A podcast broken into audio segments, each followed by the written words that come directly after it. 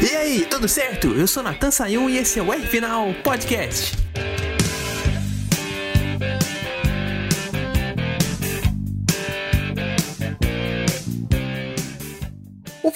Drogovic falou no programa pós-corrida da Fórmula 1 do GP da Itália e eu assino embaixo, não porque é um piloto brasileiro que hum. acabou de ser campeão de Fórmula 2, mas porque a opinião dele faz muito sentido. Uhum. Will Buxton, repórter oficial da categoria, perguntou para ele se a Ferrari fez a decisão errada hum. de ter parado o Leclerc no começo da corrida quando ele ainda estava liderando. E o brasileiro falou para ele que não foi, explicando que quando você tem uma diferença de ritmo, quando a Ferrari, como a Ferrari estava tendo para Red Bull, você tinha que tentar alguma coisa diferente. E eles tentaram fazer fazer.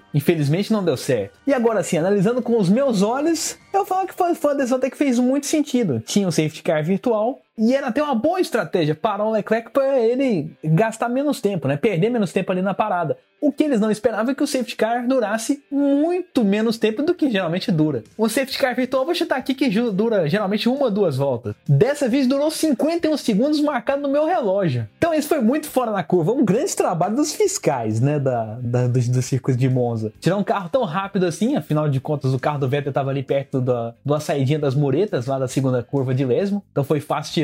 Então, o bom trabalho deles, mais essa posição boa, acabou ajudando é, esse tempo do safety car ser menor. E isso acabou dando azar pro Leclerc, né? Porque não conseguiu colocar o plano em prática que ele participou, né? Não foi a Ferrari que simplesmente mandou ele. A própria equipe pediu para ele opinar que o engenheiro pergunta para ele: o que, que você acha de o box seu plano A? Ele falou: olha, vai ser apertado, mas eu acho que é uma boa solução. E foi mais apertado do que eles achavam que ia ser. No geral, não foi culpa deles, foi mais é uma circunstância de corrida mesmo. Foi uma tentativa frustrada de dar um gás na Red Bull, né? O Verstappen tinha em cinco voltas passado cinco carros, pulado de sétimo para segundo. Fácil, fácil. Então fez sentido que o Drogovic falou, que tentar alguma coisa nova. E acabou não sendo uma coisa completamente frustrada, né? Porque a gente viu um piloto participando da estratégia, né? Coisa que na Ferrari é muito rara. Só o grupo de estrategistas faz a própria estratégia. Agora estão pedindo a opinião lá. E uma sugestão minha aqui, nisso eles devem investir, porque tendo a participação ativa dos pilotos, é mais uma opinião boa de estratégia, porque o piloto tá lá dentro. Então vai que ele gosta um tipo de pneu, o pneu tá rendendo muito, e ele aposta nisso. Ou ficar na pista muito tempo, igual o Hamilton fazia com a Mercedes, e essa estratégia funciona. Você bom lembrar o quanto de conhecimento que o piloto tem, que é ali tão técnico quanto dos mecânicos e engenheiros. Então fica a dica aí, ô Ferrari. Vamos ver o que eles podem fazer com isso, né? Vocês vão implementar isso mais vezes. Só o campeonato que não vai dar para salvar. Eu acho que o que vai dar para salvar é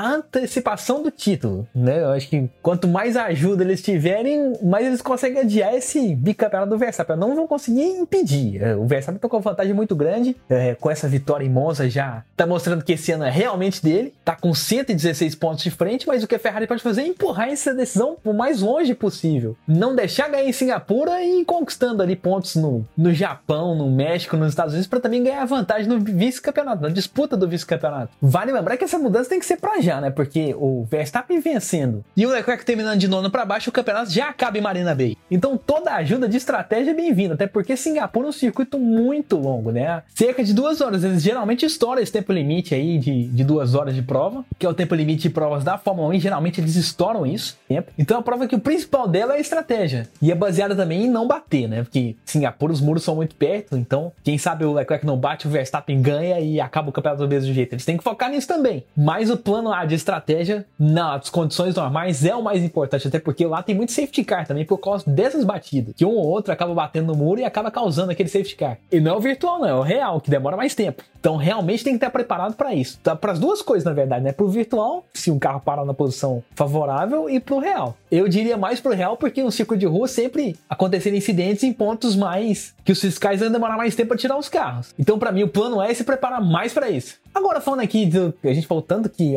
aconteceu de errado nesse fim de semana, né? Que não foi culpa deles. Tem outras coisas que a Ferrari tem acertado muito também ao longo do ano. Inclusive, é, é uma outra pauta que a gente tá fazendo aqui, né? A gente sempre fala dos erros deles, agora tá na hora de falar dos acertos. E o nosso engenheiro, como sempre, vai dar um olhar técnico dele. Vamos ver o que diz o nosso amigo Ricardo Arcuri.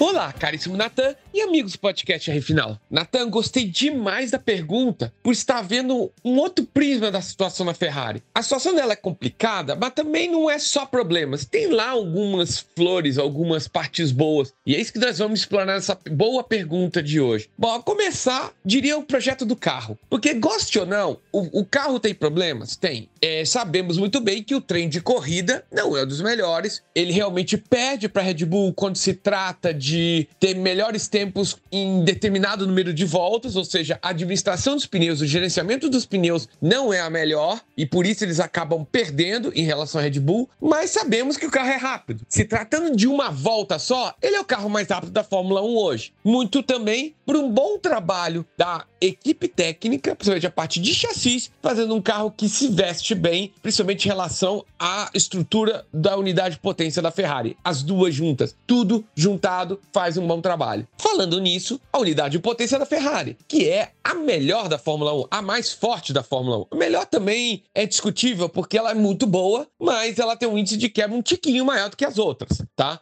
Muito em função da mudança do combustível. Para quem não sabe, esse ano a, Red, a Fórmula 1 deixou de ser gasolina pura e começou a adotar o E10, ou seja, 10% de álcool. Pensa que é simples configurar um carro assim? Não é não. Conheço montadoras que perderam dois anos de bons trabalhos trabalhos aqui no Brasil porque achava que era fácil configurar é, mistura gasolina e álcool, e amigos, vai por mim, não é. E a Ferrari no começo da temporada teve problemas com isso. Mas depois ela se acertou. Mexeu na, na na toda a parte de administração de combustível e melhorou. Continua sendo a, melhor, a unidade de potência mais forte da Fórmula 1, ainda que não seja a mais confiável, mas é a mais forte. Então é outro parâmetro onde a Ferrari manda bem. Então já temos dois parâmetros, né? E sim, o que você perguntou sobre os pilotos? Sim, Sainz e Leclerc fazem um bom trabalho como, como companheiros de equipe, pensando no bem da equipe. É, pode existir talvez um ou outro tem uma prioridade de primeiro piloto pela posição do campeonato? Sim, existe. Mas os dois estão trabalhando muito bem juntos. Trabalham juntos, fazem um bom trabalho juntos, se ajudam muito. Tem muito daquela coisa do vamos trabalhar pela equipe depois a gente pensa na gente, que é o que a Ferrari gosta de fazer. Só que antigamente ela ficou conhecida por privilegiar um piloto. E na, hoje ela não faz isso. Tá? Isso é a parte boa da história toda. Então, sim, tem uma cooperação entre pilotos e os dois pilotos são bons pilotos. Talvez, na minha opinião, eu acho que até como dupla da, de equipe, se ela não é a melhor da Fórmula 1, tá no top 3 sem dúvidas. Então, sim, os pilotos também se ajudando, ajudam bastante nesse trabalho de tornar a Ferrari pelo menos uma luta pelo vice-campeonato. Tem problemas sérios para resolver? Tem, principalmente a parte de estratégias. Eu acho que o alto comando da Ferrari precisa ser mudado para ontem, porque ele não tá dando jeito de fazer todo mundo se conversar, mas tem coisas boas como essas eu falei. O carro é bom, precisa melhorar alguns aspectos, mas é muito bom. O motor, a unidade de potência da Ferrari é a mais forte da Fórmula 1 e os pilotos que se ajudam, tá bom? É isso aí, Natan. Um grande abraço, uma boa semana a todos.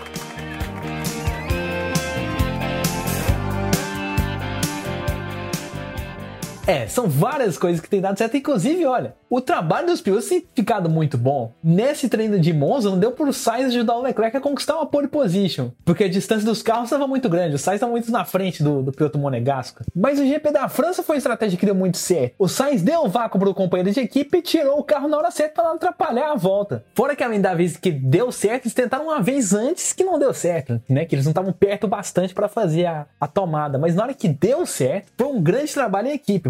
E sabe como foi, né? O Leclerc e o Sainz saindo da reta antiga, o espanhol já estava um pouquinho à frente ali, na entrada das duas puxadas para a direita, diminuiu o carro ali, dando ali o vácuo pro Leclerc, tirando na hora certa para ele ter a pista limpa para tentar a volta mais rápida e conseguir. Não sei se no circuito de rua dá para fazer isso, mas num circuito como o Suzuka dá para achar um ponto igual eles acharam na França. Na França eles tentaram isso duas vezes naquele ponto da, da saída da reta antiga para as duas curvas. E quem sabe em Suzuka eles não podem tentar isso na reta principal, que é uma reta também muito boa para pegar o vácuo. Nos Estados Unidos no México também tem retas opostas boas, então essa estratégia pode funcionar. E ele, eles podem ganhar pontos tanto para o Leclerc como também para o campeonato de construtores. Eles são um segundo lugar muito bom, 35 pontos à frente da Mercedes na tabela. Então trabalhando direitinho pode dar. Se vai dar certo ou não, a gente vai ter que ver. Mas isso é um assunto pro próximo R final. Por hoje eu fico por aqui. Mas porque a Fórmula 1 vai parar, só vai voltar em Singapura lá no começo de outubro, a gente não vai parar não. Semana que vem tem automobilismo brasileiro aqui, que é uma hora da gente passar o olho nas categorias nacionais. Inclusive, nosso amigo Luiz Felipe Ramos fez um material dos 500 km de Interlagos top demais. Vai estar tá aqui para você conferir, então não perde. Você que também está acompanhando o R Final pelo portal High Speed, não esquece de curtir o canal, se inscrever se você não for inscrito, comentar nos nossos posts